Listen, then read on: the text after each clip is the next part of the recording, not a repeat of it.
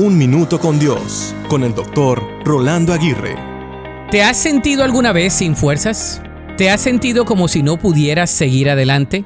¿Te has sentido sin ganas de levantarte de la cama y de emprender el día?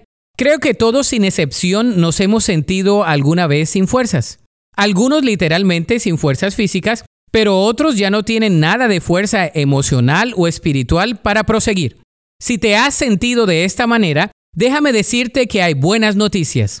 No eres el único que se ha sentido así. En una estadística reciente, se arroja que más del 60% de la población menciona el haber perdido sus fuerzas emocionales. Parece ser que las enfermedades del siglo XXI son más de carácter emocional que de carácter físico. Pero ¿qué hacer ante esta situación? Reconocer que el quedar sin fuerzas no es ajeno al ser humano y por lo tanto se debe identificar cuando te sientas de esta manera.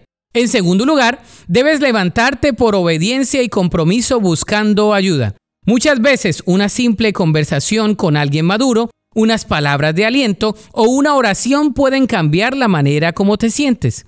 Además, pídele a Dios que te multiplique tus fuerzas. Él se place en fortalecernos, alentarnos y suplir nuestras carencias físicas, emocionales y espirituales. La Biblia dice en Isaías 40:29, Él da esfuerzo al cansado y multiplica las fuerzas al que no tiene ningunas.